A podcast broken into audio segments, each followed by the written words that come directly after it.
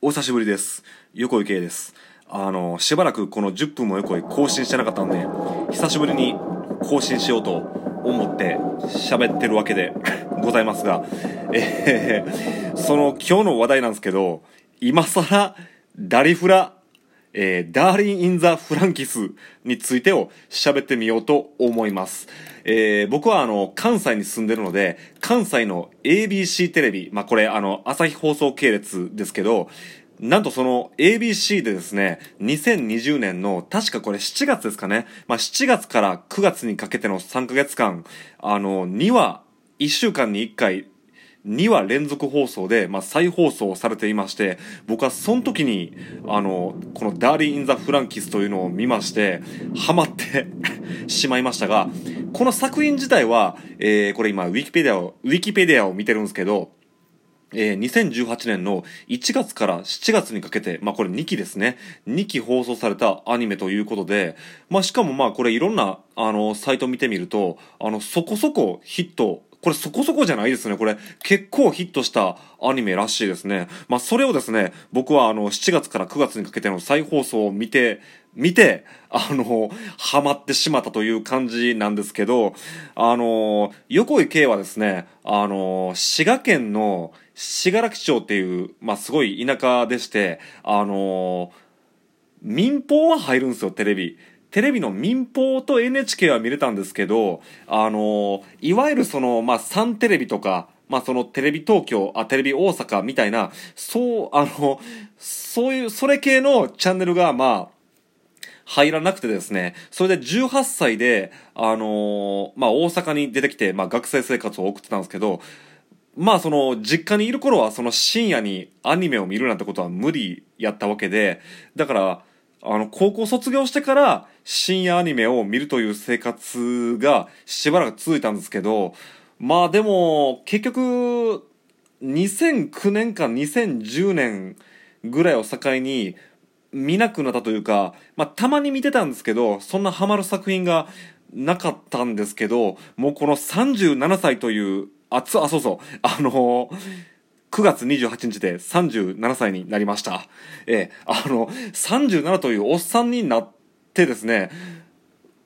もう久々にハマったアニメでしたね。で、まあもし聞いてる方に、この、まあダリフラ、ダーリ・ン・ザ・フランキスが詳しい方いらっしゃいましたら、いや、お前全然知らんやんけ。お前、あの、にわかかよって思うかもしれませんけど、はい。あの、完全ににわかでございまして、あの、最初の方、序盤をちょっと見てて、そっから中盤ちょっと見れない時期があったんですけど、またあの、まあ終盤というか、まあ中盤から後半にかけてまた見るというような感じになってたんで、ちょっとまあ、あのー、まあ前半途中から中盤にかけて真ん中ら辺がちょっと抜け落ちてる感じなんですよね。で、あの、横井圭はまあ、映画とかを、まあ、iTunes でレンタルで借りてたまに見るということしかしてないんで、だからその、いわゆるその、まあ、ネットフリックスとか、あのー、アマゾンプライムとか、そういう動画配信の、まあ、定額サービスというのは、あのー、やってないんですけど、あの、このダリフラを全部見るために、そういうのに、あ、だからその、動画の、あれですよ、サブスク？やってみてもいいかなって今思ってるところなんですけど、本当に久々にハマりましたし、あのー、そうですね。これ分かんない人のために説明しておこうと思うんですけど、まあ、このダーリン・イン・ザ・フランキスっていうのは、あのー、どうなんでしょうね。これはロボットアニメって言っていいんですかね。なんかそのロボットアニメにしといた方がいいかもしれませんね。あのーこれちょっと、ちょっとまあ、その、詳しい制作者とかについてはよくわかんないですけど、おそらくはこれあの、エヴァンゲリオンに影響を受けた人が作ったんじゃないだろうかと、なんか言われてるんですけど、実はあの、横井圭、エヴァンゲリオン、全く詳しくないんで、まあ多少は知識ぐらいはあるんですけど、実はエヴァンゲリオンちゃんと見たことがないんで、わからないんですけど、まあエヴァンゲリオンに近いらしいですね。これもいろんなネットのサイトを見て得た知識なんですけど、えー、まあ、これは遠い未来の地球の話で、まあ、遠い未来の地球といってもだいぶ荒廃してるんですけどね。まあまあ、その辺もエヴァンゲリオンっぽいんですかね。あの、まあ、人類が、あの、永遠の命、あの、不老不死の力を手にしてしまったために、生殖能力を失ってしまったんですよね。まあ、これは、その、僕、まあちょっとあの、遺伝子とか、まあそういうのに結構興味があったりするんで、あの、その学問から言えば、確かにその人間ってあの不老不死を得てしまうと生殖する意味がないんであの不老不死になると生殖能力は失うのはこれ結構あの科学的にも言われてる話なんですよね。ただあのこの「ダーリン・ザ・フランキス」っていうのはまあそのまあ、巨竜、まあまあ、その、わかりやすく言えば、まあ、敵がいるわけですよ。敵がいるんですけど、敵と戦おうと思ったら、まあ、その、フランクスというロボットに乗らないといけないんですけど、そのフランクスっていうのが、その、まあ、その、機械生命体でもないですね。機械生命体はそれはゾイドですね。あの、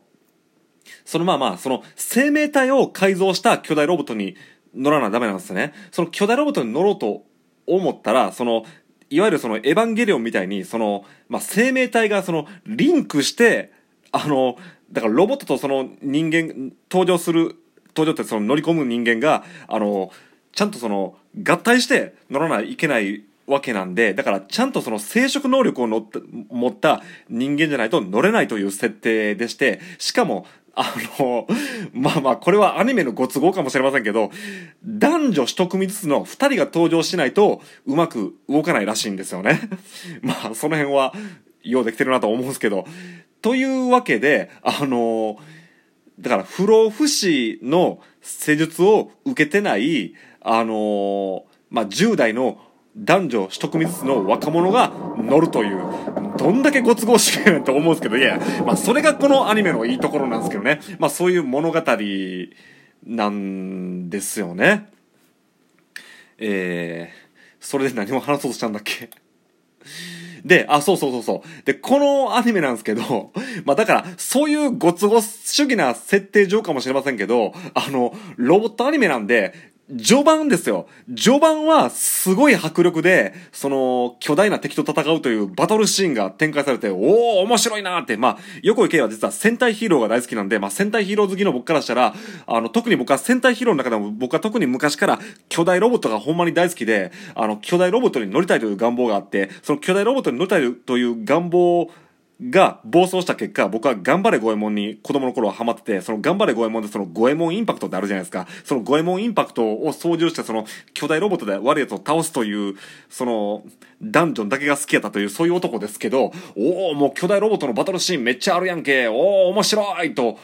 いうのが、あのーこれまあ4部構成になってるんですけどね、このアニメ。それがまあ大体その第1部なんですよね。で、第2部になるとですね、まあそのさっきの言うたそのご都合主義的な設定上、割とその女子のお色気シーンが出てくる。まあこれもアニメの、まあ定番といえば定番ですけど、まあ第2部がそのお色気シーン主体の話なんですけど、横池はもうなんと残念なことにその第2部をほとんど見てないんですよ、再放送で。まあ夜中にやってるんで、いろいろ僕も都合があるんで。だから僕はこの第2部のお色気シーンをなんとかその、まあ、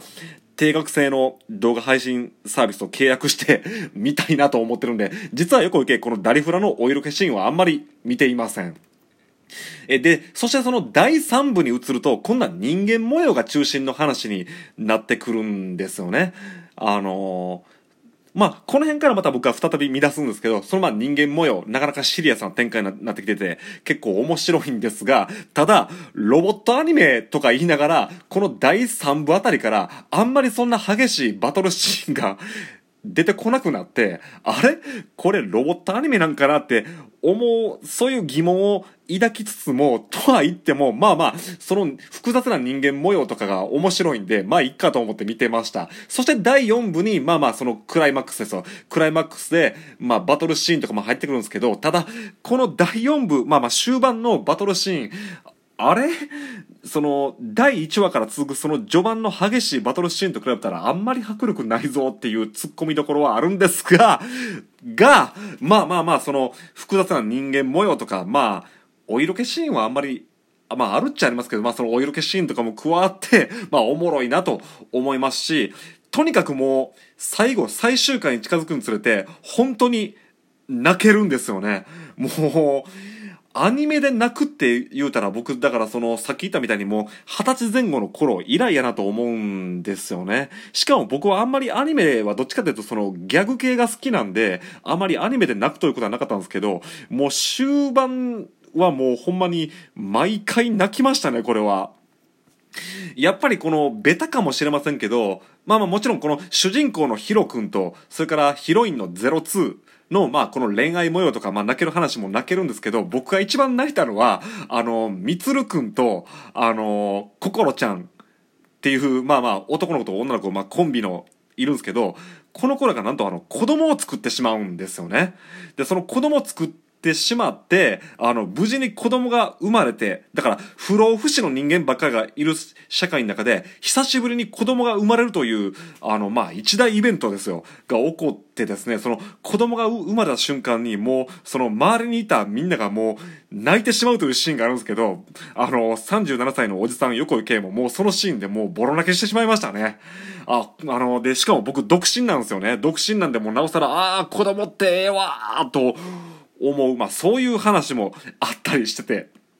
ね、もうすぐ12分ですけど、結局、ダリフラの内容に触れる話ほとんどしてないですけど、まあ、そんなわけで、ダーリン・イン・ザ・フランキスという、まあ、2018年の作品に、今更、まあ、再放送をきっかけにハマってしまったんで、あのー、まあ、その僕はお色気シーン、第2部のお色気シーンを見るために、あの、何か動画の定額配信制サービスに入りたいなと思ってるという、ええー、もう37歳でも全然ガキンチョな横井圭でございますが、あの、ダーリン・イン・ザ・フランキス好きな方いらっしゃしゃいましたら、あの、お便りよろしくお願いします。そんなわけで、久しぶりの横井圭でした。